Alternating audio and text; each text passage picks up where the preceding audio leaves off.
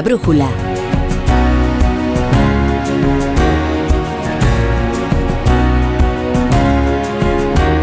La torre.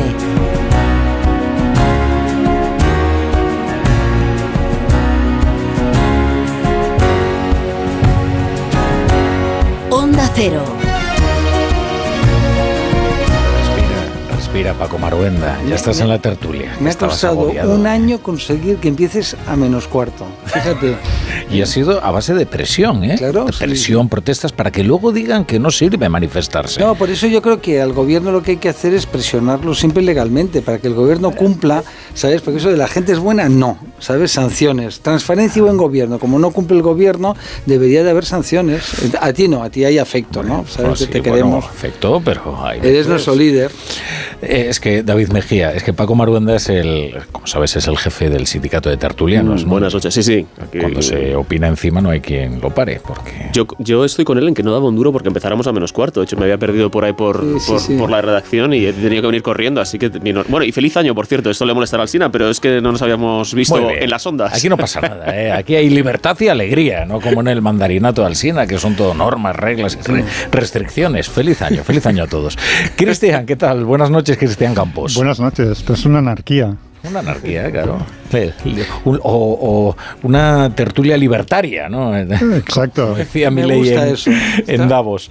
Bueno, Hay que eh, traer la motosierra entonces, ¿no? Luego, luego hablamos, luego hablamos de los problemas eh, del gobierno con la justicia y de la justicia con el gobierno. Y es que Carlos Puigdemont ha venido a darle la razón o sorpresa a Teresa Rivera en su visión de los autos de eh, García Castellón. Y dice que es que este juez de la Audiencia Nacional eh, vulnera persistentemente el Estado de Derecho. Pero ¿qué va a decir Carlos Puigdemont que está huyendo del Estado de Derecho fugitivo como se encuentra en Waterloo? Lo raro es que diga esto una vicepresidenta del gobierno. Pero bueno, ahora la radio tiene que cumplir con su labor esencial e informar a todas aquellas personas que quizás hayan salido a la carretera y se han encontrado más dificultades de las que preveían. Algunos de ellos se han quedado atrapados en algunas de las vías eh, principales. Esperamos que eh, se vaya aliviando eh, su situación. Antes hablábamos con la concejala de Obras Públicas de, de Soria, que recomendaba a los sorianos no salir a la calle salvo por lo imprescindible. Siguen bajando las temperaturas. Mañana se alcanzarán los entre 11 y 14 grados bajo cero. Eh, las complicaciones en la ciudad pues son muy notables y además la nieve se va a ir convirti- convirtiendo en hielo, con lo cual es muy peligroso. Eh, También hablábamos con el alcalde de Ágreda, donde ah, había unos 500 vehículos que se quedaron atrapados. Eh, eso obligó a movilizar a la unidad militar de emergencias que trató de aliviar una situación que se estaba volviendo muy angustiosa para muchos de ellos que veían como la noche avanzaba y quizás no estaban todo lo bien pertrechados que debieran para soportar eh, las bajas eh, temperaturas. Ahora tenemos al teléfono a Virginia Barcones, que es directora general de Protección Civil y Emergencias. Eh, directora, ¿qué tal? Buenas noches. Hola, buenas noches. No sé qué, qué- cómo está la situación, cómo evoluciona la situación, sobre todo de esas personas que pudieran, que, que se quedaron atrapadas porque no habían previsto tales dificultades en la, en la carretera.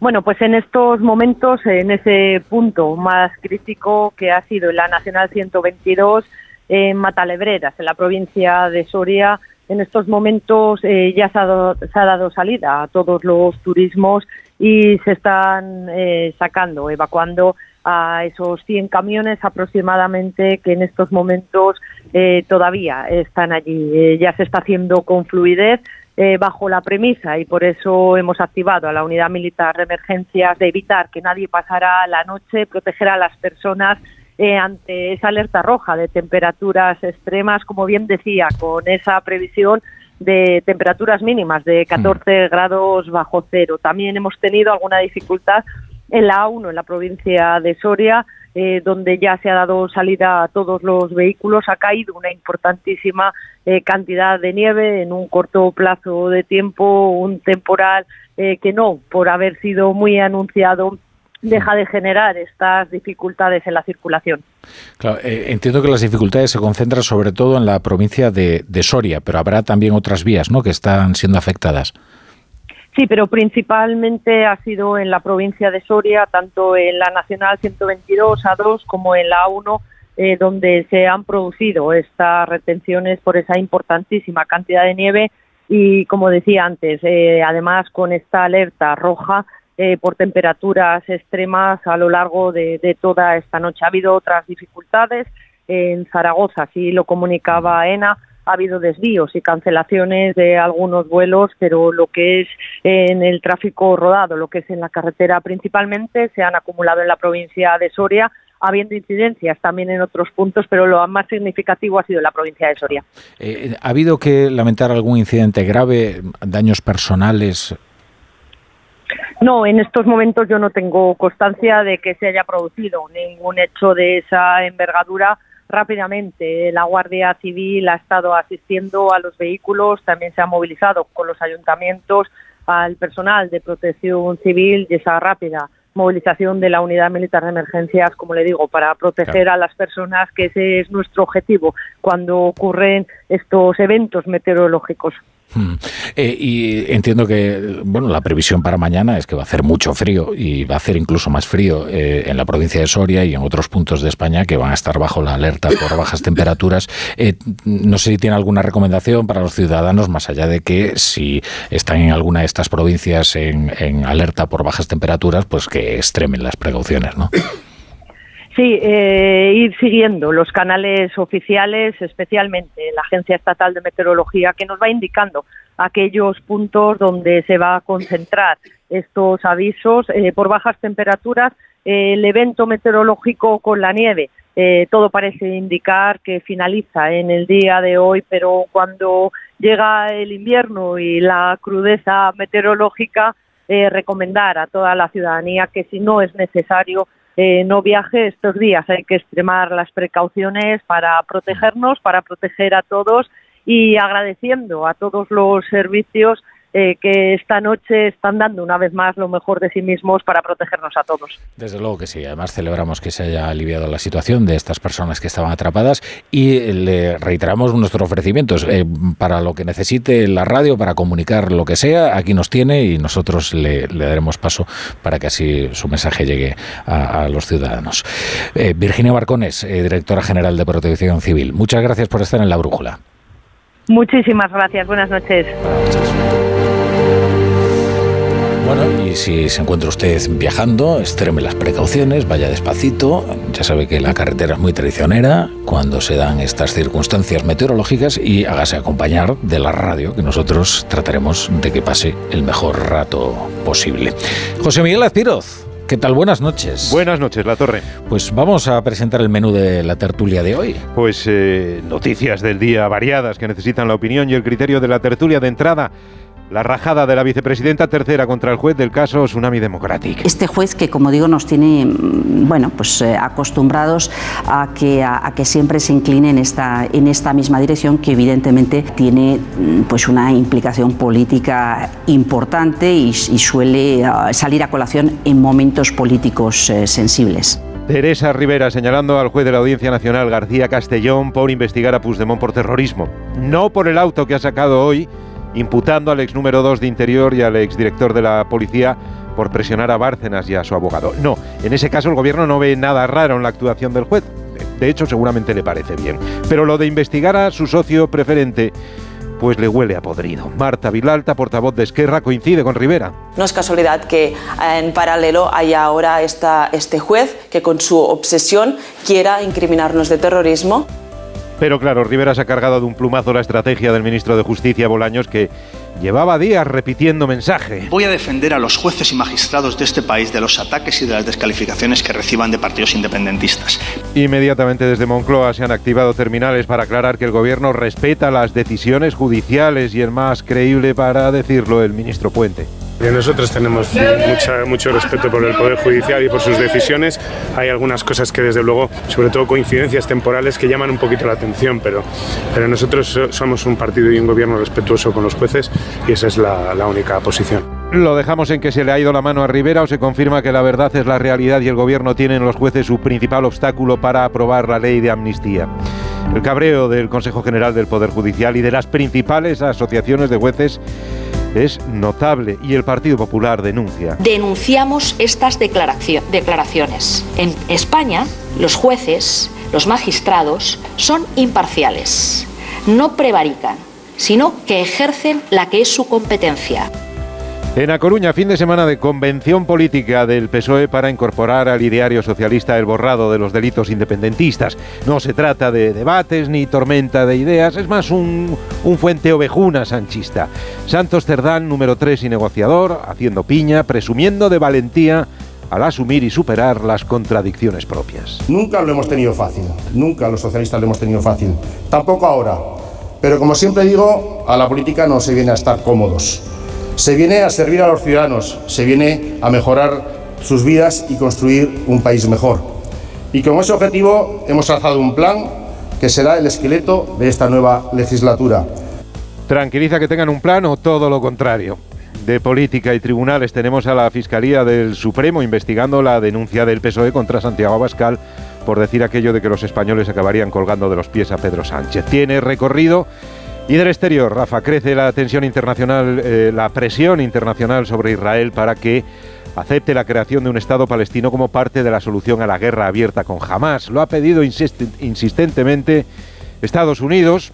Esta tarde ha vuelto a llamar eh, Joe Biden, pero Netanyahu se niega. También lo ha pedido hoy Josep Borrell, responsable de la política exterior de la Unión Europea, aunque ha introducido un elemento que no ha gustado nada en Israel. Solo creemos que una solución de dos estados debe ser impuesta desde el exterior para traer la paz. Aunque, insisto, Israel se reafirme en esa negativa, que mm, para impedirla han llegado ellos mismos a crear Hamas. Sí, Hamas ha sido financiado por el gobierno de Israel para intentar debilitar a la autoridad palestina de Fatah. ¿Está Netanyahu cada vez más aislado? ¿Su determinación a seguir con la guerra hasta exterminar a Hamas es su fortaleza. Bueno, me dejáis poner unos consejitos, ¿verdad? Valiosísimos para la audiencia y regresamos. Es una pregunta retórica, David, no, ¿Qué no me contestes. Ya está aquí Blancolor, con tejidos y diseños de calidad para tu casa. Ahora con hasta un 50% de descuento en una selección de ropa de cama, baño, mesa, alfombras, cortinas, muebles de dormitorio, descanso y mucho más. Blancolor, el momento de vestir tu casa. Solo hasta el 29 de febrero, en tienda web y app del Corte Inglés. Con este estrés no consigo concentrarme. Toma Concentral. Con su triple acción de lavacopa, rodiola y vitaminas, Concentral consigue aliviar el estrés ayudando a una concentración más estable y duradera. Concentral. Consulte a su farmacéutico o dietista. Cuarta planta. Mira, cariño, una placa de Securitas Direct. El vecino de enfrente también se ha puesto alarma. Ya, desde que robaron en el sexto, se la están poniendo todos en el bloque. ¿Qué hacemos? ¿Nos ponemos una? Yo me quedo más tranquilo si lo hacemos. Vale, esta misma tarde les llamo. Protege tu hogar frente a robos y ocupaciones con la alarma de Securitas Direct. Llama ahora al 900-272-272.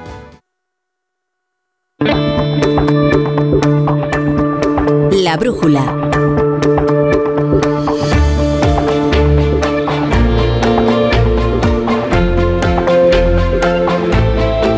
La torre.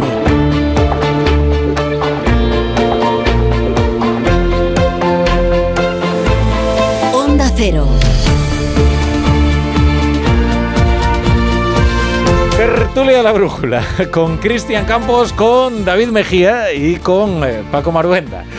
Si queréis contamos de lo que hablamos en la publicidad a la audiencia. Ya sabes que creo que esto es un reality, no un, Sí, no un informativo, no pasa nada. Estamos Yo- contando dónde hemos comido, ¿no? Yo hoy he comido en un restaurante fantástico de Paco Roncero.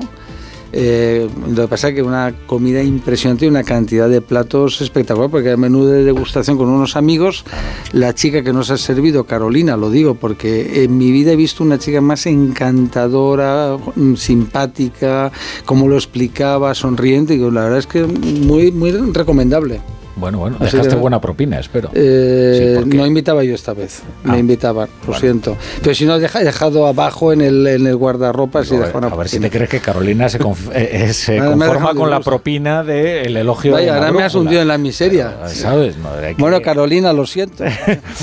David- es que David Mejía estaba diciendo cuando se abrió el micrófono algo de un chuletón, pero Pero porque estaba viendo unas fotografías de un, de un lugar que. ¿Qué has sido tú? Ah, Cuéntalo, vale, cuéntalo, me había cuéntalo, recomendado cuéntalo. y digo, uy, voy a vaya chulo, porque yo he Bueno, comido en mi bueno. casa, no tengo tengo tanto nada tan interesante que, que contar. No estaba Carolina ni. No, ni- todo esto empezó porque le preguntamos a, a- le dije a Carlos Maruenda, eh, a Carlos Maruenda, estoy, estoy Bueno, fatal ese es de un la vida. hermano secreto, A, do- que a no- don Paco Maruenda le dije, oye, tienes carucha, estás como si te hubieras venido de echar una siesta. Y dice, no, el problema es que no me he echado una siesta. Entonces aquí empezó la conversación. Bueno, vamos a hablar de otros asuntos que pueden interesarle a la audiencia, qué sé yo, O por no, ejemplo. o igual les interesa Por más. ejemplo, ¿qué vais a cenar? La- por ejemplo, Yo la me he hecho una carne picada con arroz, ¿no? Me han hecho en casa. Ahora comer carne picada con arroz. Vamos a hablar de García Castellón. Mira, García Castellón ha tomado hoy dos decisiones. Dos decisiones eh, que son muy interesantes ¿no? y que tienen muchas implicaciones también para la política, ¿no? Pero ¿qué se le va a hacer? Por ejemplo, ha imputado al que fuera número dos de Interior, a Francisco Martínez, y al que fuera director adjunto operativo de la Policía Nacional, Eugenio Pino. Está investigando las supuestas presiones que habría recibido el ex tesorero del PP, Luis Bárcenas, y su abogado Javier Gómez de Liaño. Esto no le parece al gobierno mal, no le parece tampoco inoportuno, no considera que esto sea parte de la agenda política que le supone a García Castellón ni que sea un episodio de Lofer. García Castellón eh, está determinado a que se sigue investigando a Carlos Puigdemont por eh, delitos de terrorismo, eh, en el caso de Tsunami Democratic. Estamos en la fase de la investigación, no hay una sentencia. Ya veremos qué es lo que concluyen finalmente los, eh, los jueces. Ah, pero esto sí le molesta al gobierno. ¿Por qué le molesta si Carlos Puigdemont es, al parecer, el Le Pen catalán? No, bueno, es que ahora es el socio del gobierno. Y es socio del gobierno porque el gobierno le ha prometido la impunidad a cambio de su apoyo parlamentario.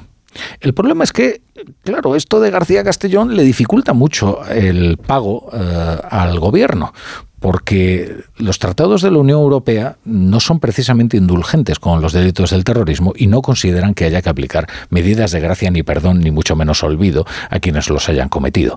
De manera que la vicepresidenta del gobierno, Teresa Rivera, ha salido nada menos que en la televisión pública a señalar por su nombre y apellidos a este juez y a acusarle de prevaricación, que es lo que ha hecho. Esto luego ha motivado que la Moncloa tratase de matizar a su eh, vicepresidenta, eh, si bien yo creo que de una forma muy tímida, porque cuando alguien hace una acusación tan gruesa, si ha de rectificar, ha de ser la misma persona la que lo haga, ¿no? Pero eh, bueno, en estas estamos en, en este momento procesal. ¿Qué os parece? Eh, todo este asunto? ¿Consideráis que, bueno, que García Castellón está eh, entrometiéndose de forma espuria en las alianzas del gobierno? ¿O consideráis que es el gobierno el que está tratando de presionar a los jueces vulnerando la separación de poderes? Es una situación absolutamente impresentable y que ya hace tiempo que se está poniendo en cuestión el Estado de Derecho y efectivamente la separación de, de poderes. La- claro que las sentencias de los jueces se pueden criticar, eso es una cosa obvia, ¿no? Pero lo que me parece insólito es lo que tú muy bien señalabas, ¿no? Eh, Una agua fría otra agua caliente. Cuando el juez García Castellón, que es un juez impecable, una trayectoria brillante, y que está en la etapa en el buen sentido final, ¿no? Pues porque ya le queda poco eh, pues para jubilarse, desgraciadamente, porque no se conviene tener buenos jueces allí, pues les resulta incómodo. Es decir, al final el juez lo que hace tiene instruye y está instruyendo un procedimiento donde hay una denuncia y donde le presentan unos informes y él va tomando decisiones hasta que tome la decisión si lo envía a juicio oral, si lo eleva al Supremo, etcétera, lo que sea, lo que tenga que tomar la decisión, ¿no? Luego la irrupción de la vicepresidenta a mí me, me llama la atención, no sé, debe ser pues que se mete en un charco que no es el suyo y pues ataca a un juez que, cumple su labor. Claro, lo que pasa es que este gobierno que ha ido evolucionando de mentira tras mentira es una situación realmente a mí me genera como ciudadano de a pie eh, pues una enorme indignación como me produciría. Yo le he dicho a los socialistas, digo, mira, a mí me molesta mucho lo de los reales decretos ley. Lo digo siempre. Además, yo lo explico en clase y me parece que es una barbaridad lo que se está haciendo. A Sánchez le molestaba mucho también. ¿eh? Sí, claro, pero ahora ya no le molesta, ¿no? Entonces, claro, decir, Digo, reales... digo cuando se aprobaban la tercera parte de los que ahora se aprueban. Sí, sí, no, no, y ahora es una situación, que, bueno, ahora ha aprendido, ¿no? Porque me decían el otro día del gobierno, dice, bueno, sí, tiene razón, porque a lo mejor es mejor tramitarlo como ley. Pero, pero, así- pero yo estoy convencido de que lo que lo- lo motivaba esa reflexión no era una consideración No, no, no, moral, claro, ¿verdad? sí, Ni, ni democrática, ni nada parecido, sino estratégica. Que te hagáis que nos los están tumbando. No, es que mire, que no, las conclusiones no, no, no vale si se llegan de una manera tan pragmática, ¿no? Yo creo que, que, es bastante reveladora la, declaración de, de, la ministra Rivera. Yo coincido con Paco en que, es, en, que, en que probablemente se le haya escapado o no, no creo que fuera una declaración premeditada. Esto, evidentemente, estamos especulando respecto a un estado mental que no, que no podemos, mm, bueno, pues no podemos ser conclusivos, ¿no? Pero lo, creo que lo importante es que sí que lo piensa. Más allá de que lo haya dicho o no, Creo es que es lo que piensa. Y si lo piensa ella, es que es muy probable que ese sea el, ecosistema en el, que se está moviendo. Es decir, esto es lo que piensa el gobierno. El gobierno considera, eh, como los nacionalistas, que el juez García Castellón está intentando interferir en la acción del gobierno ¿no? y en sus negociaciones, negociaciones em, de primera investidura y después ahora las que ya una vez tenemos en marcha con la legislatura iniciada y que bueno, la pieza central de esas negociaciones es, como, como sabemos, la amnistía. Pero es, eh, como tú has mencionado, Rafa, es, es, al revés. Es decir, no es el, no son los jueces los que están obstaculizando la acción del gobierno, sino el gobierno el que está intentando obstaculizar la acción de los jueces. Son pocas cosas las que se pueden decir a este respecto, porque claro, em, es completamente anormal que, el, que el Ejecutivo critique al Poder Judicial. Luego parece que se curan eh, o intentan enmendar ese, tipo de declaraciones diciendo, no, no, nosotros respetamos las decisiones de los jueces, como si tuvieran otra alternativa. Es que, es que, de lo que sí tienen alternativas de no... Gracias. Sí, sí, exacto. Eh, que respetamos las decisiones de los jueces. Enhorabuena. Eso es lo que se espera que, se haga. Pero lo que también esperamos que hagan, y a lo mejor no está, por decirlo así, normativizado, es que no hablen de esa manera los jueces, que no acusen a los jueces de, esa parcialidad, que no acusen a los jueces veladamente de, prevaricación. Eso sí está en manos del gobierno. En manos del gobierno no está obedecer o no obedecer a una sentencia, respetar o no respetar una sentencia, pero sí está el criticar o no criticar al juez que va a emitir esa sentencia. Y esa parte el gobierno no la cumple. Si os fijáis, eh, Teresa Rivera, 24 horas antes de arremeter contra el juez García Castellón, había atacado a Imaz, el consejero delegado de Repsol. Eh, lo había acusado además de populista, eh, de negacionista, y de retardista, que son dos términos contradictorios porque por, primera, por primera vez, perdona que te interrumpa, por primera vez alguien estaba criticando al PNV. Esto es una cosa buena. Lo que pasa es que ahora ya no lo hace en calidad de dirigente del PNV, es lo malo, pero... Es un ex-PNV. sí, sí, pero, y además lo, acusó de, cosas contradictorias, porque un negacionista es alguien que niega el cambio climático y un retardista es teóricamente alguien que no lo niega, pero dice que no es una cuestión apocalíptica que nos deba obligar a cambiar todo nuestro sistema económico. Pero bueno, ya lo acusó y al cabo de 24 horas arremete contra García Castellón, con lo cual a mí lo que me hace pensar es que Teresa Rivera ya está en campaña para las europeas o de cara a un puesto en Europa, es decir, que Teresa Rivera eh, va a seguir los pasos de Nadia Calviño. Y yo creo que se está intentando eh, dibujar un perfil con estas, digamos, salidas de pata de banco que no lo son tanto. Eh, de todas maneras, a mí lo que me llama la atención es el argumento este de cada vez que hay un debate público sobre la amnistía o negociaciones con el, con el independentismo, eh, sale el juez García Castellón y dice algo, ¿no? Bueno, claro, es que es muy difícil eh, eh, dictar un auto sin que coincida con alguna polémica del gobierno. Es decir, si el gobierno dejara una franja de espacio temporal para, para, que, en fin, la gente pudiera hacer su vida sin polémicas del gobierno, pues bueno, pues, pues sería. Pero es que es absolutamente imposible que las resoluciones del juez García Castellón o de cualquier otro magistrado del Poder Judicial Español no coincidan con una polémica del gobierno y le revienten por algún lado las negociaciones con el independentismo. estoy totalmente de acuerdo. Es decir, es, sería muy conveniente, si uno no quiere que, que, los jueces o que el orden público interfiera en una negociación, es bueno no negociar con alguien que tenga causas pendientes con la justicia. Esto es un consejo que yo, que yo le doy a todo el mundo. Es decir, es muy, útil, ¿eh? Sí, o sea, no quieres que la policía interrumpa una reunión que tienes, pues no la tengas en un ámbito delictivo, es, ¿no? Eso funciona normalmente. O sea, lo que parece bastante normal, incluso previsible, es que un prófugo de la justicia tenga problemas con la justicia, porque por alguna razón ha huido. Eh, lo que no era previsible, y desde luego no debe ser normal, eh, por más que se vaya convirtiendo en habitual, es que el gobierno se ponga de parte del fugitivo y no del juez. Eh, esto es lo que no deberíamos hacer. Bueno, y que se sorprenda, cuando estás tramitando una amnistía, se entiende que, sabes que tiene cuentas pendientes con la justicia. Pero aquí hay una clave, ¿eh? Aquí hay una clave y está en las enmiendas. ¿eh? Aquí hay una clave y está en las enmiendas. ¿no? Eh, sí, el gobierno ya sabe perfectamente que los tratados de la Unión Europea prohíben la indulgencia con los delitos del terrorismo. Claro, ellos quieren introducir el matiz y que sea con los delitos sentenciados en mm. sentencia firme del terrorismo, para así poder paralizar todas las causas. Es decir, en realidad esto en lo que consiste es en tratar de que los, de que los jueces no puedan llegar a Carlos Puigdemont. Es que es así. es que esta es la estrategia. Es que esto se ha traducido a prosa legal. pero hay otra cosa, Rafa. No es solamente que Europa vea mal la amnistía o esa indulgencia con los delitos de terrorismo. Es que en este caso no es una indulgencia, por decirlo así, no sé, caritativa es que es una compraventa de apoyo parlamentario. Es que son dos cosas. Uno repetirlo siempre. Hay dos preguntas. Una, ¿qué le parece a usted la amnistía? Y dos, ¿qué le parece a usted que se ofrezca la amnistía a cambio de apoyo parlamentario? Aparte, ¿no? Entonces, eh, eh, hay, una doble, hay una doble vara moral ahí. Eh, y efectivamente, yo creo que se va a una, a una, redefinición de, bueno, pues cuando haya, cuando haya una sentencia, si, no hay, si hay sentencia firme, que no hay sentencia firme de ninguno de los casos, evidentemente, por si no habrían cambiado la condición, entonces, bien, pero lo lógico sería decir, bueno, vamos a esperar a que haya una sentencia firme y entonces vemos. Pero no, no, no, no, no. Claro, ¿cómo va a haber sentencia firme si no permites ni siquiera que, que, que sea juzgado, no? Bueno, todo lo que asistimos es uno de los mayores escándalos de la historia de España reciente, ¿no? Es difícil encontrar una etapa más eh, oscura desde la transición hasta ahora, donde el poder político, el gobierno de España se someta a los independentistas de una forma descarada, porque además en este caso no es que tengamos alguna duda, es que lo hace en directo, es decir, de una forma se transmite claramente una amnistía que la inmensa mayoría de juristas, salvo los paniaguados en general al servicio del gobierno, pues consideran que es, que es ilegal, es decir, que es inconstitucional, es decir, que no tiene cabida. El informe realizado que han intentado descalificar desde la eh, izquierda eh, mediática, eh, dicen, no, es que está Piedad García Escudero. Vamos, en primer lugar, salen estos que a mí me ofende bastante, que dicen, va a intervenir el experto en, en tribunales del medio de comunicación, no voy a citar a ninguno, ¿no?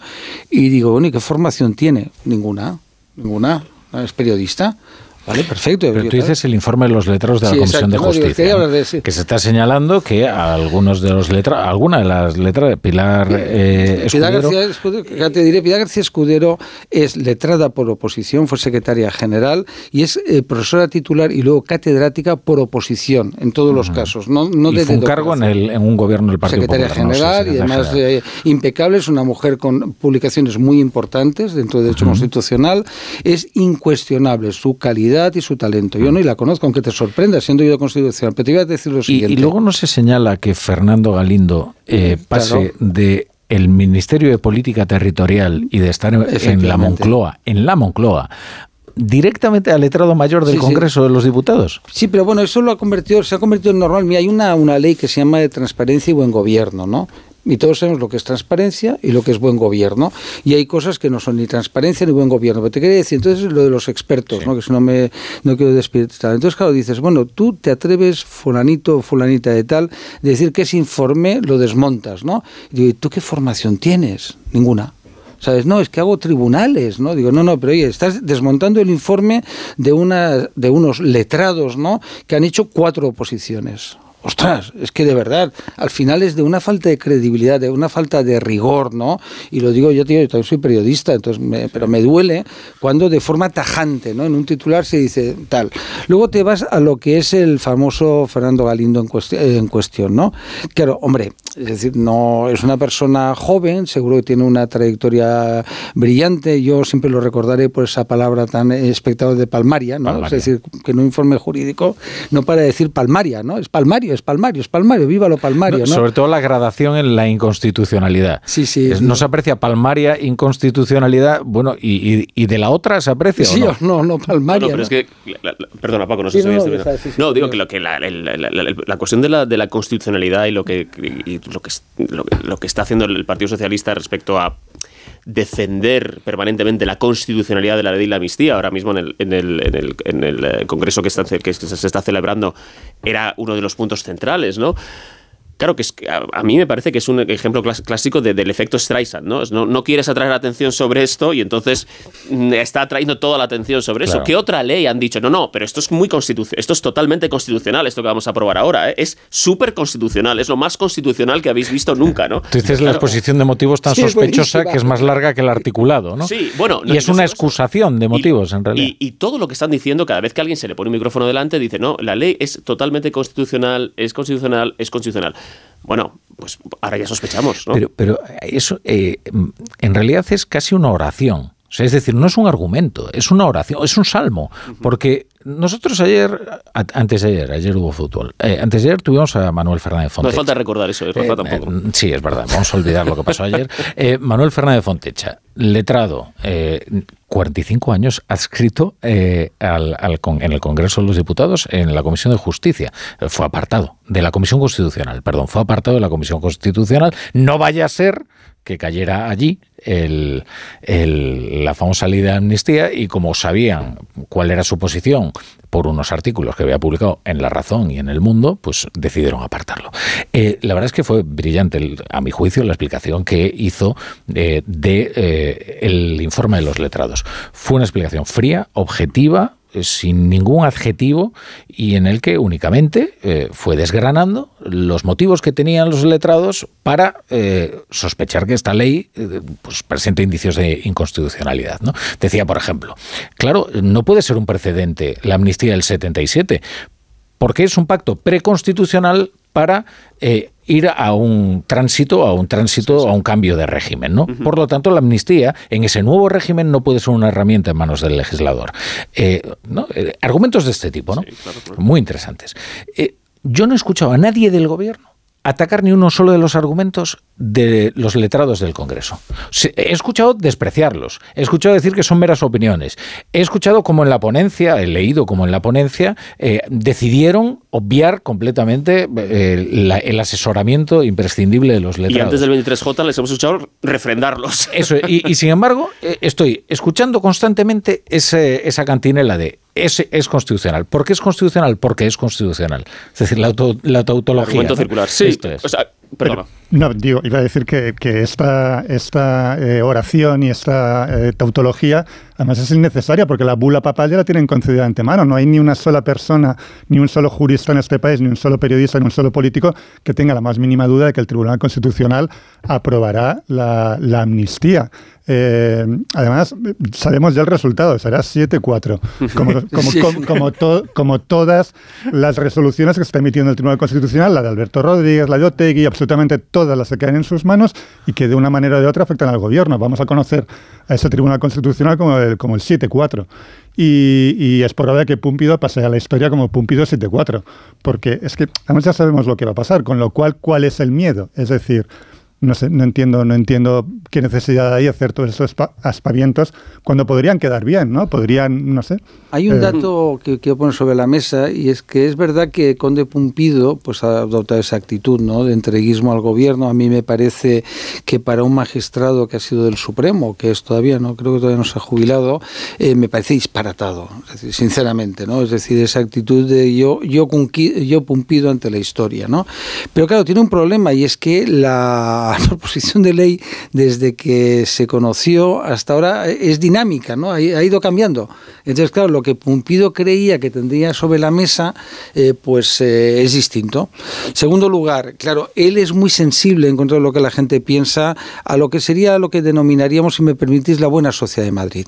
¿eh? A él le gusta mucho la alta sociedad de Madrid, le gusta mucho el mundo de jurídico, es decir, poder mostrarse, asumiendo de que es el, el progre del grupo, pero diciendo, hombre, el, gran cambio con de Pumpido.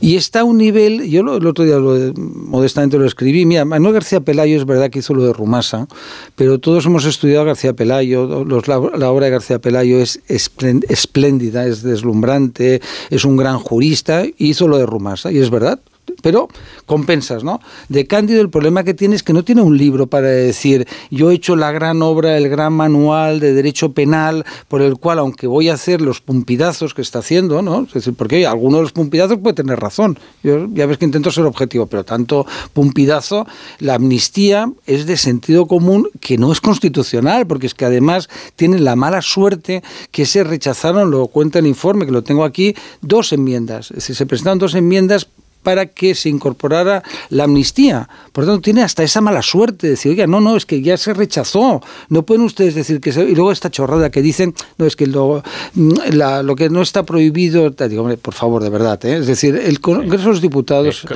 como no se menciona la amnistía, claro, vamos a ver, se mencionan los indultos tasadas las competencias que tiene, es decir, el constituyente, perdón, como en cualquier constitución, en cualquier país que hay separación de, de poderes, ¿no? Pues se, se identifica qué poderes tienes. No puede, no puede haber vacíos ahí. Decir, uy, mira, aquí hay un agujero negro, qué guay. Puede hacer, no. Es, una situación. Entonces, cuando Pumpido, ya te digo, ya para acabar, tiene un problema y es cómo le van a recordar. Claro, y es muy duro, pues que con 70 años te recuerden por el hombre que hizo los pumpidazos para servir al sanchismo. Bueno, pero, pero él, supongo que él se, se consolará pensando, eh, dentro de que se consolará pensando, iba a decir que, que, bueno, que, que, ha servido a un, a un fin último eh, superior, ¿no? Que, el, bueno, pues el fin justifica los medios y el fin es eh, todas las medidas progresistas que se pueden, que se van a poder aprobar gracias a gracias a esta a este, a este derrape ¿no? en su trayectoria. A mí, a mí me, entristece mucho lo del constitucional que es tal cual lo contaba Cristian, es decir, no solo sabemos que se va a aprobar, sino que va a ser el resultado 7-4. Y, digo esto porque que dirán, hay gente que dirá, bueno, es una falta de respeto a los, a, a los magistrados, y en cierto modo mm, puede que lo sea, pero el problema es que yo, evidentemente, no puedo ver el futuro. Eh, y ni siquiera tengo los conocimientos mm, para juzgar técnicamente a los, a los, a los magistrados eh, que, actualmente conforman el Tribunal Constitucional. Sin embargo, sí tengo criterio, y lo tenemos, y lo tenemos todos, para dudar de la apariencia de objetividad y de imparcialidad del Tribunal Constitucional. Y eso lo tienen todos los ciudadanos. Todos los ciudadanos, aunque no sean expertos en derecho, aunque no sean como Paco catedráticos de constitucional, pueden observar y decir, bueno, que un exministro se convierta en magistrado, que un alto cargo de Moncloa se convierta en magistrado, que personas con una, en fin, con una trayectoria eh, académica mm, no especialmente brillante se conviertan en magistrados, o personas que vienen también de la, de la, de la judicatura se conviertan en magistrados, y hagan las declaraciones además, porque además les gusta prodigarse por la, por la prensa, no hay muchos motivos para creer en la, para creer en la objetividad. Hmm. Yo, fíjate, creo que el resultado no va a ser 7-4. Y por una razón, al menos. Luego ya veremos. Que es que eh, veo muy difícil que Campo eh, pueda, eh, pueda mantenerse sin una recusación. O sea, no, no tiene sentido. Es que fue aquí, en, en Al Rojo Vivo, con Ferreras, donde hizo una exposición tan clara de los motivos por los que una, una, y es importante el artículo indeterminado, ¿eh? porque ahora nos tratan de colar el argumento falaz de, toda falacia de que era la que proponía Esquerra. No, una amnistía es inconstitucional en España. Y lo hizo además de una manera muy pedagógica. Eh, es imposible que, es imposible, a menos que esto se convierta en, una cosa que, no sé qué nombre tendrá, pero desde luego no es un Estado de Derecho, pueda eh, eh, enfrentarse a ese debate sin considerar lo prejuicioso de su posición. Sí, pues, tienes razón. lo, veo imposible. Aún, así, claro, tampoco cambia mucho. ¿no? No, bueno, bueno, no cambia mucho, pero algo cambia, ¿eh? O sea, yo sí, bueno, ya veremos, ya veremos lo que pasa, lo que pasa en el constitucional, que no, que no. Ojalá nos equivoquemos, pero bueno, que no lo sabemos. Mm, Ahora, la apariencia es el, problema. El argumento hoy en la convención del PSOE en La Coruña eh, va a ser, sin lugar a dudas, que eh, el fin justifica los medios y que hay una serie de leyes progresistas que se van a poder aprobar gracias a esta tropelía, sin duda indeseable que le vamos a hacer. Yo no tengo tampoco ninguna duda. Por cierto, eh, están en La Coruña, yo creo, vamos a ver si mencionan lo de los pellets, porque parecía que esto era la catástrofe más terrible a la que se podía enfrentar. Bueno, es que habéis subestimado mucho a Yolanda Díaz recogiendo peles, igual los ha recogido. no, pero me interesa mucho en la convención, ¿eh? están todos ahí, están, en La Coruña, hombre, bueno, yo creo que es un lugar muy propicio ¿no? para hablar de la catástrofe medioambiental que está asolando las costas de, Galicia. No, no, y el otro día sacamos esto de la, perdona el inciso, eh, sacamos unas fotos, teníamos todos, eh, no tiene mayor mérito, pero era muy divertido porque eran pellets en Denia, ¿no? ¿Sabes? y entonces se veía la cara, de, además la artista, Jane, se llama Jane. Que, era la cara de Pedro Sánchez. Sí, pero había más, ¿no? un montón de caras, porque a mí lo del arte efímero me llama la atención, es decir, que alguien esté horas y horas y horas haciendo en la playa una cara, muy bien hecha, por cierto, ¿no? Por tanto, eso ya de los peles ya no le, no le funciona, ¿no? Y luego, claro, el, también el deterioro de la política, y con esto acabo, de lo que sería, hemos pasado del, del sistema de partidos a la partitocracia, que eso es una perversión del sistema, donde el sistema populista implantado pues por las primarias genera un nivel de mediocridad exasperante. Yo siempre, hemos dicho en clase, lo digo, digo, mira, si tenéis alguna duda del constitucional, haced una cosa, mirar el primer tribunal constitucional, los currículums y mirar el actual, ya está. Es decir, si alguien dice, no, es que Maruenda es un poco de derecha, si está, no es poco sanchista, es una persona que no tiene radical, vale, vale. Tú fuiste sanchista. Bueno, yo apoyé a Sánchez, es público. No. Bueno, apoyé, no, yo no soy del PSOE, quiero decir. siempre dije, un camisa vieja del sanchismo. Sí, sí, exacto, debo ser el único que queda ya, ¿no? Y ya no me habla. Yo recuerdo otros que publicaban libros en los que desvelaban que la tesis se le había hecho caña, cosas así. Yo dije que tenía una oportunidad para que nadie piense que me he vuelto loco y yo siempre he sido liberal, no desde que era, perdón por hablar de mí mismo, ¿no? Pero volvemos hacia atrás, que si no es como... Y es verdad que si tú miras el dato objetivo, es decir, de la clase política, tú coges el primer gobierno de Adolfo Suárez, el primer gobierno de Felipe González, de Aznar, y mira lo que hay ahora. Ya está, yo simplemente propongo eh, que los amables oyentes, si creen que somos unos personas que estamos desorientados o que estamos radicalizados, que miren esto y a ver quién tiene razón. Yo iba a decir que el, rumor, es que el tema de los pellets ha desaparecido de los medios porque el PSOE se ha dado cuenta de que quien está beneficiando electoralmente, entiendo que tendrán sondeos, es al BNG. Entonces, claro, ¿qué, es lo que suele ocurrir, por cierto, en las comunidades nacionalistas, donde hay un, independentismo que se asocia con el PSOE, el PSOE pierde votos y eh, los gana el independentismo. ¿no? Cataluña es un caso especial durante los últimos años. Pero bueno... Eh, que ya veremos. ¿eh? Ya veremos. Ya, veremos. Pero, esto de la exageración, ¿no? Los pellets eran uno prestige, ¿no? en fin, es como la hipérbole continua. También dijeron que, bueno, que el, PP, el caso Cataluña, era el Watergate del, del PP. Es decir, estamos instalados en la hipérbole continua, en la, en la barbaridad continua. El otro día María Jesús Montero dijo, por cierto, una cosa que llamó poco la atención porque para mí es gravísimo. Dijo, no, la soberanía, la soberanía nacional reside en el Congreso de los Diputados. Es como... Sí, sí. Es decir, es, extraordinario. Es, lo que han dicho, es, es, lo que dijo para empezar el independentismo en, 2017, se justificó el golpe que dieron eh, contra el orden constitucional, y es lo que han dicho todas las dictaduras socialistas latinoamericanas antes de cargarse la democracia, ¿no? que la soberanía no reside en el pueblo, sino en el Congreso. Pero es que además la Constitución, en su artículo eh, 1.2, 1.2, exactamente. 1.2. Eh, dice que eh, clarísimamente que la soberanía, la soberanía nacional reside en el pueblo español, de donde emanan los poderes del Estado, incluido el legislativo, que es el Congreso junto con el Senado. Claro. Esa fue, yo estaba, yo estaba cuando lo dijo, ¿no?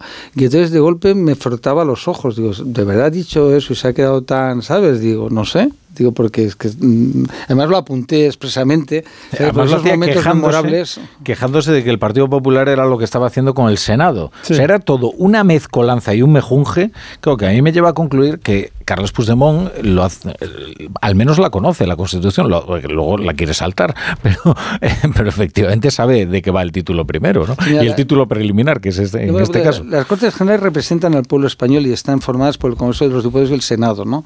ya está, representan ¿sabes? No es la soberanía, ni, ¿sabes? Porque es que es una cosa disparatada, ¿no? Y ejercen la potencia, Lo que decías, el artículo 1.10, claro, reside en el pueblo español del que emanan los poderes del Estado, la soberanía nacional.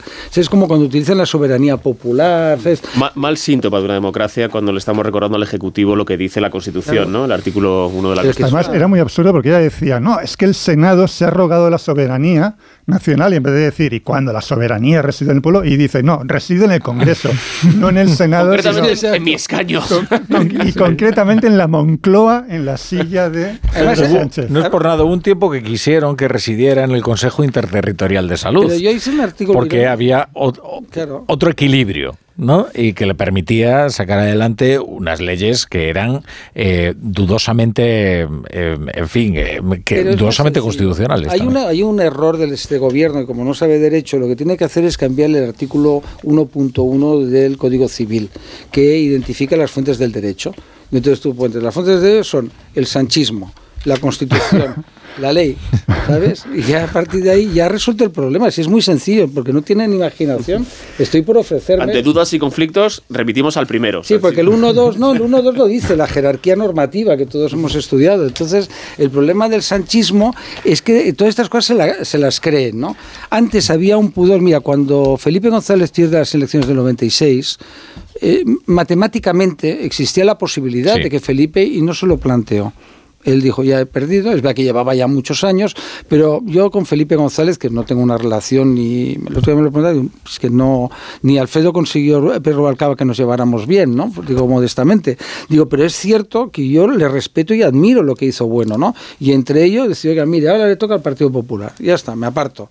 Ya está, mm. ustedes tienen derecho. Aquí no, aquí es yo quiero mi...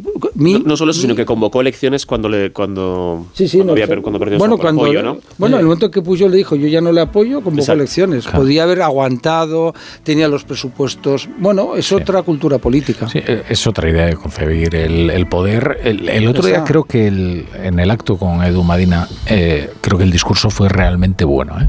O sea, no, no fue un discurso únicamente de impugnación. E, él, de hecho, hablo de un modelo completamente distinto al, actual y de una forma de conducirse pues eh, de otra manera en política. A mí lo que me sorprendió es escuchar en Davos a Pedro Sánchez pedirle a las familias eh, de conservadores socialdemócratas y liberales europeos ponerse de acuerdo para cerrarle el paso a los radicales tras las elecciones eh, europeas.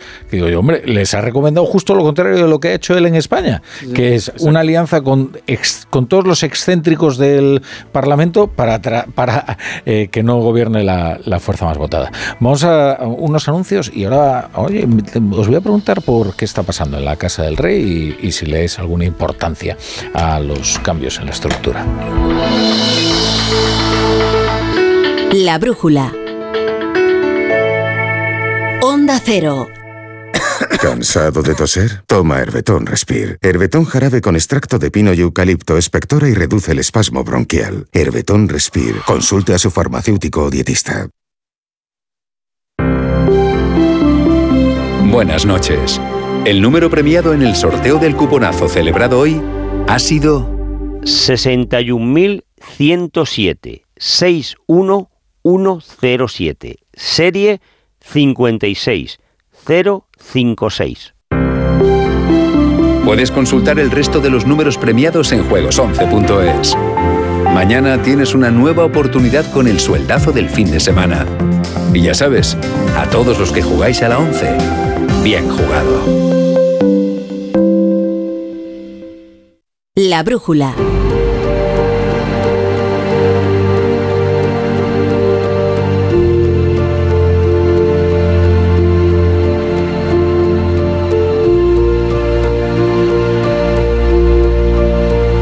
Onda Cero.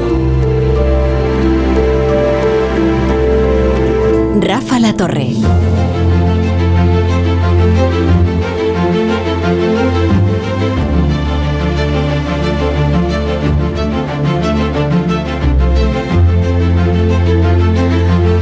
Estamos en la tertulia de la brújula con David Mejía, Cristian Campos y Paco Maruenda. Y quería preguntaros por los cambios en la Casa del Rey.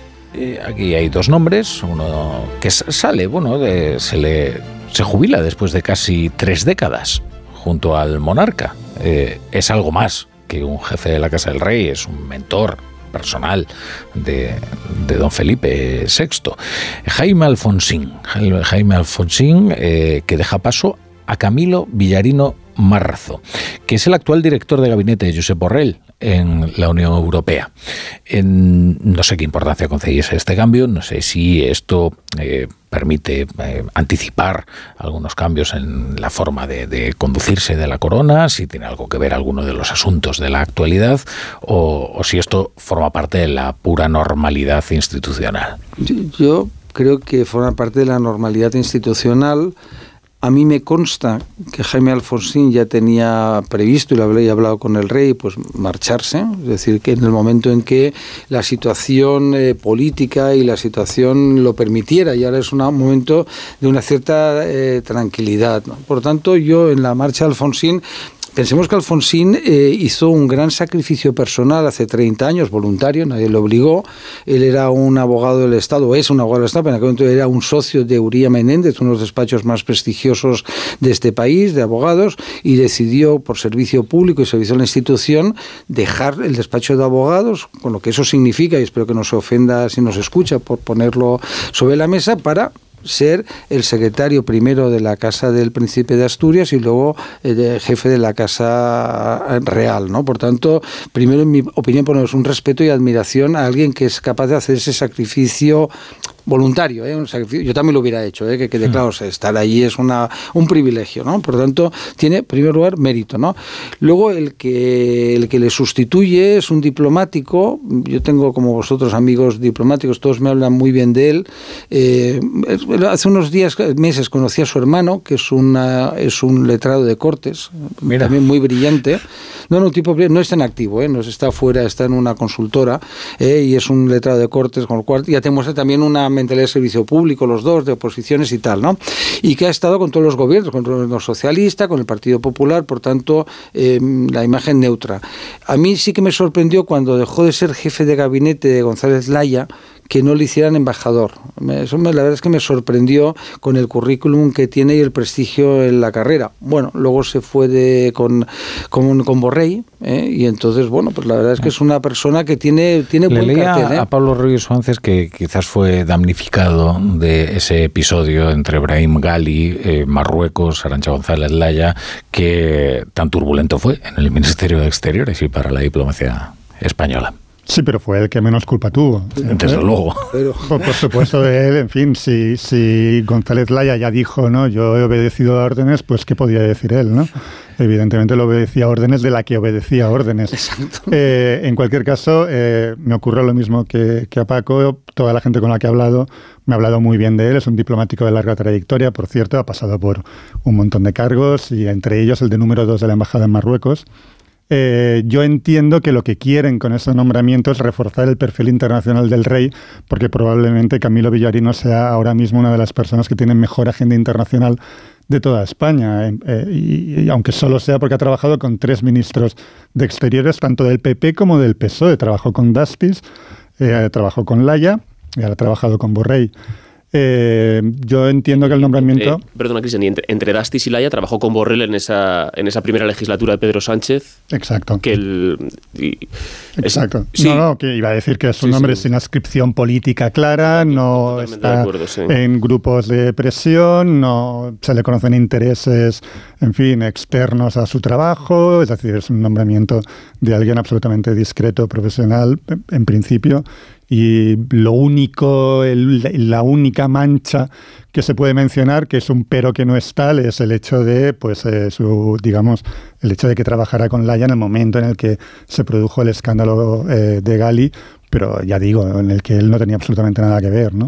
Con lo cual yo lo, lo- lo inscribo dentro de la normalidad más absoluta.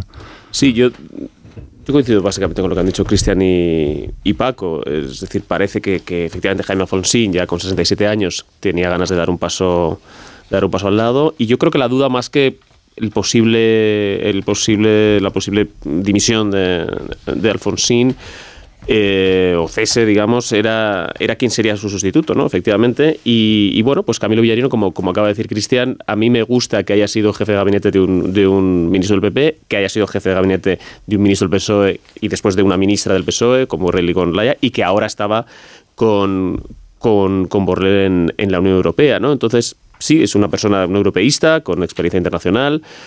Eh, y alguien de la generación del príncipe, de perdón, del, sigo llamando el príncipe del rey, del rey, del, del rey Felipe, ¿no? Es que para nosotros siempre será un poco el príncipe, pero es verdad, ¿eh? pero mm, pero sí, entonces, bueno, me parece que es, que es algo que es algo sensato, ¿no? Diez años ya eh, va a hacer de, de reinado este este este 2024 y, y, bueno, pues es natural que estos cambios se produzcan. Diez años.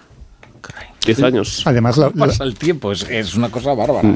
Además, la prueba, la prueba de que es un nombramiento absolutamente, digamos, cotidiano, rutinario y sin, ningún, sin, ningún, sin ninguna doble lectura es que Alfonsín ha pasado a ser consejero privado del rey. Es decir, no, no, no se jubila, ni lo echan, ni. No, no, no, fin, claro, de- claro, no, me refiero que, que, es que- salía, que salía al cargo porque tiene un rango de ministro, Ah, jefe sí, de sí. la... Entonces, claro, Claro. tiene que haber un, un- Bueno, que esto es algo muy común. una salida ¿no? formal, ¿no? Eh, Algo muy común que es que aprovechar la experiencia de, de una persona que se ha jubilado, pues un cargo que no es tan exigente como el que ha Ujú. ocupado, pero que le permite un acceso al rey, un asesoramiento y, y aprovechar precisamente ese capital, que- ¿no? Lo normal sería que se le concediera un título nobiliario, eh, como se hizo con Sabino Fernández Campos, o en otros casos, eh, porque es lo normal, ¿no? Es decir, lo que pasa es que el rey no está concediendo títulos, cosa que desconozco eh, la razón por qué lo hace y que no comparto como puedes ver. Yo creo que si somos una monarquía, pues es normal pues que se den títulos nobiliarios. Tiene una lógica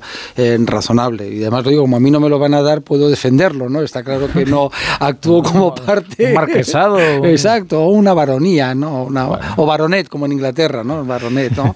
O títulos vitalicios, ¿no?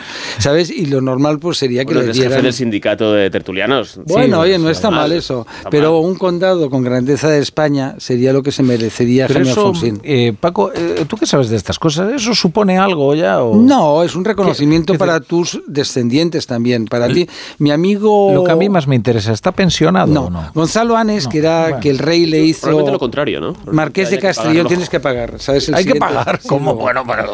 Antes le llamaban Aparte de mí este ¿no? cáliz. Pero te cuento, eh, antes, eh, la- me, me acuerdo cuando a Gonzalo Anes, que fue editor de la Academia de la Historia y tal, el rey le hizo Marqués de Castrillón, ¿no? Y yo le dije, Gonzalo, ¿pero por qué? Mar-?" Digo, mira, podía haber elegido el Toisón, ¿sabes? Un poco te dejan. Dice, pero al final me decía en broma, eh, la- es- el, el título es una condecoración que siempre llevas encima. Y es un gran honor. Hay quien lo ha querido vitalicio. La actual directora de la Academia de Historia es un título vitalicio, porque si no tienes hijos o sobrinos directos, pues bueno, se extingue contigo el título. También el antiguo presidente de Eulen, David Álvarez, eligió un título vitalicio. Bueno, Y Vicente o sea, del Bosque, que es marqués, Marqués es hereditario. es, es hereditario. Sí, a mí me parece muy bien. Se criticó que ah, un deportista, y pues muy bien. Oye, pues está hecho fantástico. mucho por España, hombre, claro. Sí. Bueno, pues, eh, ¿cuánto reconocimiento tienen los deportistas y los artistas en una monarquía como la del Reino Unido, no? Eh, Sí. Tenía un amigo que me mandaba siempre cartas que había que conseguir que a Nadal le dieran un título. Sir David Beckham. Absolutamente. Oye, en Inglaterra eso es pacífico. Luego es verdad que las monarquías nórdicas no dan títulos, pero son unos pocos, son poquita cosa. ¿Sabes? Son las monarquías menores, ¿no? A lo- Pero- lo- los nórdicos en eso son más pacatos, ¿no? Pero mira, los, el Japón, en Japón es más divertido porque en Japón eras samurái o eras daimo, ¿no? Que era el gobernador eh, de las provincias y tal, ¿no? Entonces cuando llegó Sí, cuando llegó la, era Meiji, ¿no? La- el fin de los Tokugawa, desaparecieron los samuráis, como sabéis, y los daimos. Y entonces concedieron títulos nobiliarios, se convirtieron en príncipes, marqueses y tal, ¿no? Y al acabar la guerra, la Segunda Guerra Mundial, la anécdota es divertida, pues desaparecieron los títulos nobiliarios de golpe, ¿sabes? Se los cargaron. Y entonces un día estaba hablando con un diplomático japonés y le pregunté, pues sie- siempre me fascina eso, ¿no? Y me dice, dice, no, claro, el emperador decidió que ya no habían títulos. Digo, pero, y, y dice, y entonces la gente dice, no, oiga, mi padre era príncipe, había sido daimo, bueno, mi familia, ¿no? Mi abuelo, a veces me dijo, y si el emperador lo dice, se hace y ya está. Y yo pensaba en la duquesa de Alba, ¿no? Que le digan, todavía vivía Cayetana, y dice, ya no eres duquesa, dice, solo lo digas tú, yo sigo siendo duquesa. Y porque no te dice, you are un seppuku. De Sí, todo el exacto, colectivo sí, y sí. tal, ¿no? Oye, por cierto, hablando del tema de Japón, ¿eh? mira, eh, es que han llegado los japoneses a la luna. ¿Ves? Oye, se han sumado al Club de las Naciones. Que Y si han hay pisado- guerra con China, lucharán. Ha Bueno, es que ahora cosa. es donde se está produciendo una Ya. segunda guerra espacial. Lo que pasa es que se está produciendo de una manera algo más discreta. Y, y además el objetivo es la recolección de algunas tierras raras, entre otras cosas que pueden suponer Eso una es más importante riqueza. que el sanchismo, aunque Ah, nos sorprenda. hombre, ¿sabes? Es decir, la... Iba a decir geoestratégicamente, no, cosmoestratégicamente. Yo creo que al porque- cosmonauta le deberían nombrar samurái. Mirad, tras Doble a una, los títulos. tras una maniobra controlada desde la Tierra de 20 minutos, el módulo de aterrizaje de la Agencia de Exploración Aeroespacial Japonesa ha logrado posarse en la superficie lunar, convirtiendo a Japón en el quinto país en llegar a la Luna. Luna. El módulo Slim ha descendido desde apenas 15 kilómetros hasta la Luna, después de un largo viaje que comenzó hace unos cuatro meses. La peculiaridad es que ha aterrizado lejos de la zona convencional de, de alunizaje, porque hay una zona donde pues debe haber La típica debe- zona. Debe, haber mucha chatarra. Donde va todo el mundo. típica zona. Donde siempre hay parking. Ese- eso es, es como el clásico parking del centro comercial, pero eso se encuentra allí en la, en la Mainstream. luna. Pero claro, eh, estos señores han sido pioneros y esto abre eh, la posibilidad de descender a cualquier parte de la luna. Ya no vamos a tener que concentrarnos La ahí parte de la donde luna ya que no sale en TripAdvisor. hay mucha, hay mucha chatarra. Que ¿Quieres no tiene escuchar, estrellitas y punto. ¿quieres escuchar el momento del, del alunizaje y, y la celebración de, de Japón? Que todos suponen que, que los japoneses son muy circunspectos, ¿no? No, no, también celebran, claro.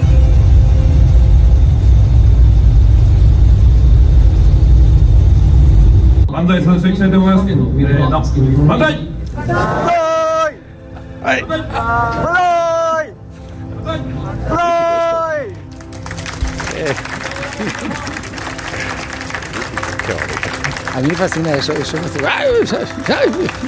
me... este es el momento, el momento histórico en el que no, no, no han pisado la luna. Ni va habitado, ya, ya me, es. no Esto es muy importante, es la primera pregunta que todo el mundo se hace y dice, pero bueno, entonces bajó un japonés y puso sus... No no ocurrió. Serán besos. El día que pase ya romperán ese carácter circunspecto de no tocarse, ¿sabes? De darte la tarjeta agachando la cabeza, etcétera. Entonces ya se abrazarán. Ya Qué será. maravilla.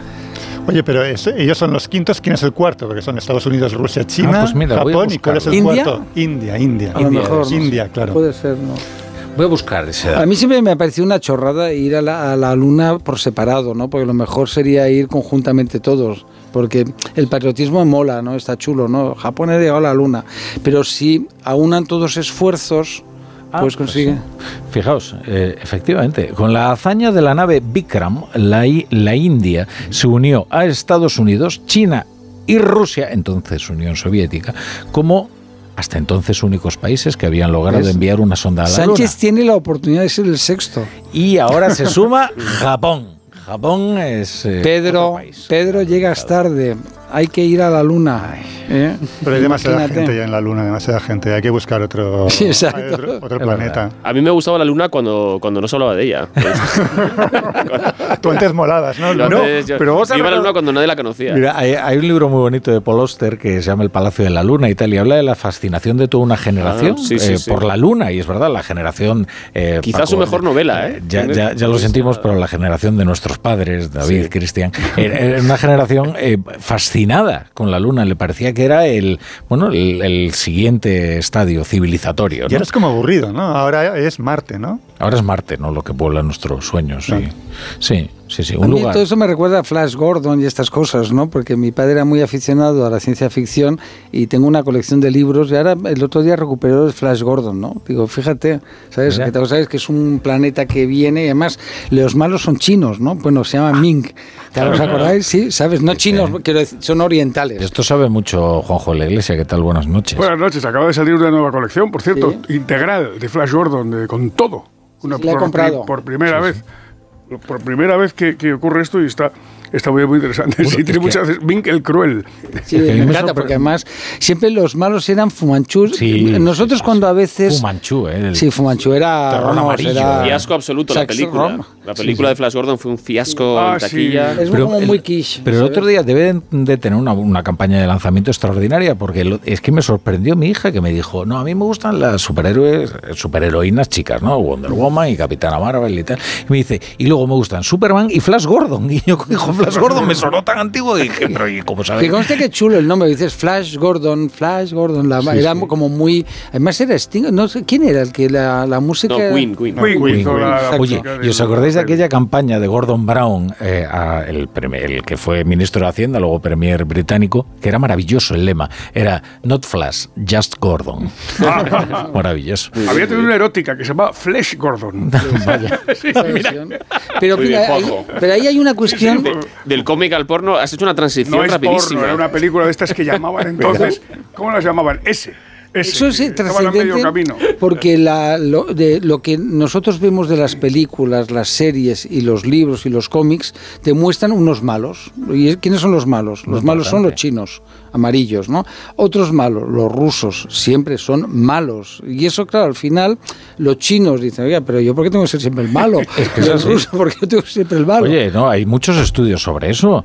Y, y, aquel cómic de Tintín, La estrella misteriosa, donde el malo tiene unos rasgos judíos eh, demasiado acusados. ¿no? Eso se Y cambió luego, pero que al se cambió, claro. Se corrigió un poquito. Yo recuerdo una exposición en la Casa Árabe eh, sobre la visión en la cultura popular de- del mundo árabe y de cómo los malos, bueno, ahí te metían a todo, a- al visir, Iznogud y a todos estos. todo.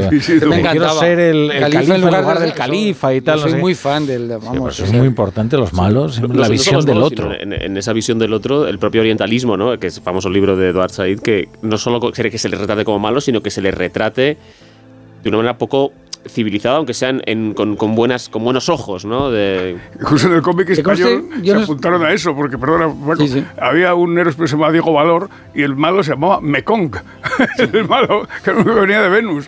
Y Kuto también era una, una cómic famoso, un álbum que se llamó Tragedia en Oriente. Tuvo mucho éxito, eso se acordáis, aquel libro de, de Amin Malouf, ¿no? De las cruzadas vistas por los árabes que es muy interesante, aunque yo no lo comparto porque realmente lo que fue la expansión musulmana, lo siento, fue un horror, ¿no? Fue una destrucción brutal, fue una, una religión de conquistar y destruir. Pero sí que es verdad que nosotros en la, en la historia tenemos una visión eurocéntrica, eso sí que es cierto. Y ahora, si igual habéis visto estas películas que están sacando India y que está sacando China sobre la guerra de Corea, es fascinante cómo ellos ven la situación. Yo la de la India, donde el colonialismo se presenta, o sea, REMS me parece que se llama, no, no me acuerdo el nombre exacto, ¿no? Y cuando la vi dices, claro, el, el malo quién es? El británico, que rapta a los niños, eh, tal, tal, tal. Ay, es que hay una cosa que se llama persuasión incidental en la- y que hace que tú siempre vayas del protagonista, aunque fuera a apuñalar a una persona, ¿no? Tú Hombre, te vamos en con Michael. Corleone. Eso es, tú quieres ah, que, que triunfe y tal. ¿no? Eh, Juanjo, eh, por favor, eh, los, Los periódicos, periódicos, ¿qué- bueno. ¿cuáles son los protagonistas de los periódicos? Pues mira, acaba de llegarme vía electrónica la primera página de La Razón, la de papel de mañana, cuyo primer titular es el siguiente. El Supremo reprocha al Tribunal Constitucional que abone las acusaciones de Lawfer. Tras el amparo Rodríguez y Otegui, vislumbra un mensaje a los jueces que tendrán que aplicar la ley de amnistía. El editorial se titula El Gobierno compra el discurso del Lawfer. Eh, bajo esta información, otra deportiva bastante buena que, bastante alegre. Carlos Sainz, mucho más que el cuarto Dakar con 61 años, que tiene su mérito ganar un rally con la edad de, de- de- de Carlos Sainz. Que, De alguien de 61 años. Claro, es que no, ya hace años que la gente, "Oye, ya está mayor, no debería, pum, corre y gana, ¿no? A mí esas cosas se de reconocer que yo voy siempre con, con el, con- con el que le dicen que no lo haga. Me ha, me ha gustado y me alegro por él. El ABC, primera información, titular a toda página, el gobierno carga contra el juez García Castellón por investigar a Puigdemont. Respuesta unánime del Poder Judicial a los ataques de la vicepresidenta Rivera y, entre comillas, son contrarios a la lealtad institucional advierten. Jaime Alfonsín se va tras 30 años de servicio a don Felipe, el nuevo jefe de la Casa del Rey. El diplomático Camilo Vilariño ha sido director del gabinete de tres ministros de Exteriores y en la actualidad lo era de Josep Borrell. El periódico abre con una información de Cataluña. eh, reacciona a las trabas de la inmigración de la alcaldesa ultra Silvia Oriols y otros ediles. La Unión Europea pide a España información sobre el padrón en Ripoll. La Comisión Europea recuerda que debe garantizarse el acceso de los migrantes a los servicios. Parece que está en boca ya, la- el tema de la inmigración en Cataluña tiene bastantes facetas. Y termino con el, con el adelanto del español de mañana, que viene una parodia, una especie de parodia de Los Simpson con este titular. El acoso a García Castellón por investigar a Tsunami, divide al gobierno y hace reaccionar a los jueces. Bueno, queridos, idos, que vienen los otros, los otros. Venga, a disfrutar de esa vida que hay fuera. Ay, qué vida más dura. que tiene reserva, Maruenda, que lo sabemos. Ay. Buenas noches a todos.